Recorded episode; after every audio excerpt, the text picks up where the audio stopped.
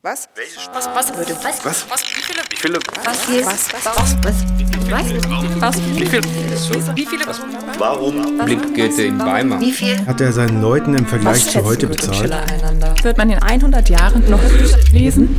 5 Minuten Goethe. Ein Podcast der Goethe-Gesellschaft und Klassikstiftung Weimar. Herzlich willkommen zu einer neuen Folge.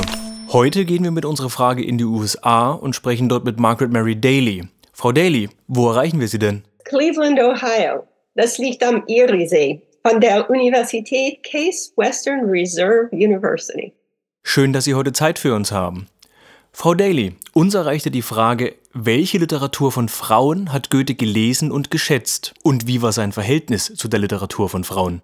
So, erstens muss ich äh, daran erinnern, dass Goethe ein langes und fast überdokumentiertes Leben geführt hat. Und er hat enorm viel gelesen und sich hier und da kurz, aber auch ausführlich zu vielen Schriftstellerinnen geäußert. Und die erste, ähm, die er gelesen hat und geschätzt, das ist die Sophie von la Roche. So Sophie von la Roche er, erinnert an sie wirklich ganz, ganz positiv. Ähm, er sagte, dass sie auch ein langes Leben geführt hat und viele Schriften. Und er ist immer nur positiv und spricht ehrwürdig von ihr. Ach ja, äh, gibt es auch eine Autorin, bei der er nicht immer nur positiv ist? Also dann die, die Frau von de Stael ähm, ist eine interessante Figur, wirklich zu dieser Zeit weltberühmt. Und ähm, in den Annalen spricht Goethe fast nur negativ von dieser Frau. Er hat sie einfach nicht gemocht. Er hat sie als Persönlichkeit und Autorin trotz seines gesellschaftlichen Widerwillens zu schätzen gewusst. Und da könnte ich vielleicht schon auf meinen allgemeinen Blick kommen und zu sagen, dass Goethe respektierte Autorinnen war aber, wenn wir im heutigen Sinne sprechen sollten, eine Art von Vive la Différence Feminist.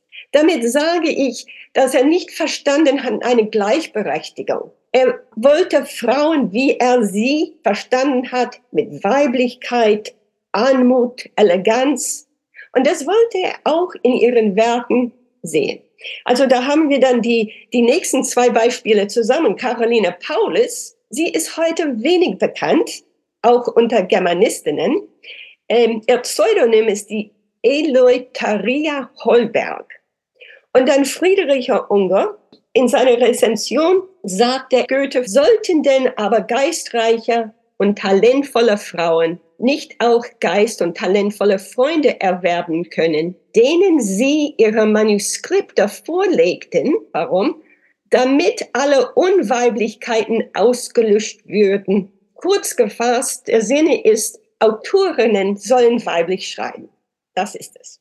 Ähm, als letztes Beispiel habe ich dann die Amalie von Hellwig, nee, von Imhof. Sie ist die Autorin einer Idylle, die Schwestern von Lesbos. Also das ist ein Gedicht in strengen Versen gefasst, ja? kein Roman. Diese Autorin war kritisch gesehen, also von mir kritisch gesehen, der gleichen Meinung wie Goethe. Oder zumindest stellte sie sich so ein.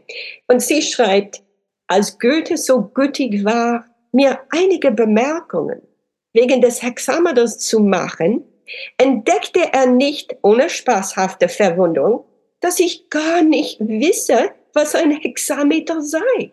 Er sagte mir, ich verstehe, das Kind hat die Hexameter gemacht, wie der Rosenstock die Rosen trägt. Und das ist dann äh, ein Zitat von Amalie von Hellwig über Goethe. Ein Bild von weiblichen Schreiben als naturhaft, kindhaft, schön, anmutig. Und das schätzte er dann. Ich glaube, dass wenn ebenso viele Frauen Schriftstellerinnen wären als Männer es sind und wir nicht durch so tausend Kleinigkeiten in unserer Haushaltung herabgestimmt würden, man vielleicht auch einige gute darunter finden würde.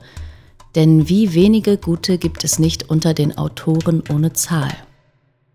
Die Organisation ist wohl einerlei und wohl gar unsere noch feiner zum Denken, aber es ist nun mal unsere Bestimmung nicht. Darin bin ich, liebes Lolochen, ganz Ihrer Meinung. Grüßen Sie Schillern aufs Beste von mir. Charlotte von Stein in einem Brief an Charlotte von Schiller, 1798.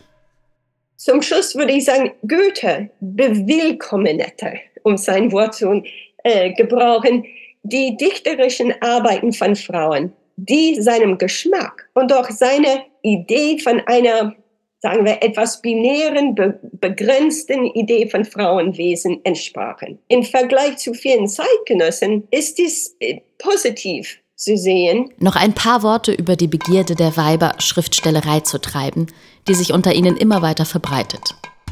Es lassen sich nur zwei Zwecke der Schriftstellerei denken. Entweder der, neue Entdeckungen in den Wissenschaften der Prüfung der Gelehrten vorzulegen, oder der, das schon Bekannte und Ausgemachte durch populäre Darstellung weiter zu verbreiten.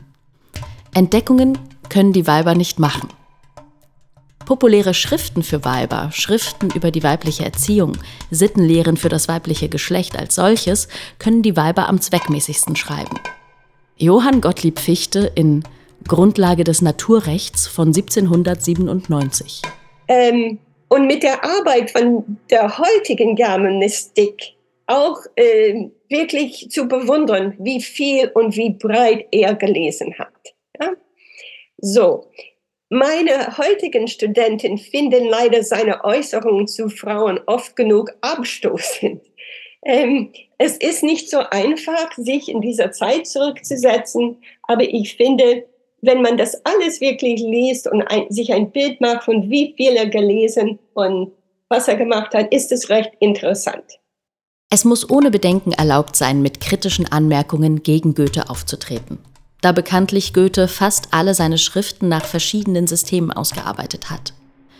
Bald überlässt er sich der Leidenschaft wie in Werther und Egmont, ein andermal erschüttert er alle Seiten der Einbildungskraft durch seine vermischten Gedichte, dann ist er in Hermann und Dorothea einfach wie die Alten, endlich stürzt er sich mit Faust in den Strudel des Lebens.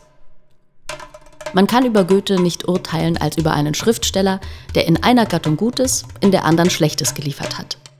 Man könnte ihn eher mit der Natur vergleichen, welche alles und von allem etwas hervorbrachte. Germain de Stel in De l'Allemagne von 1813. Goethe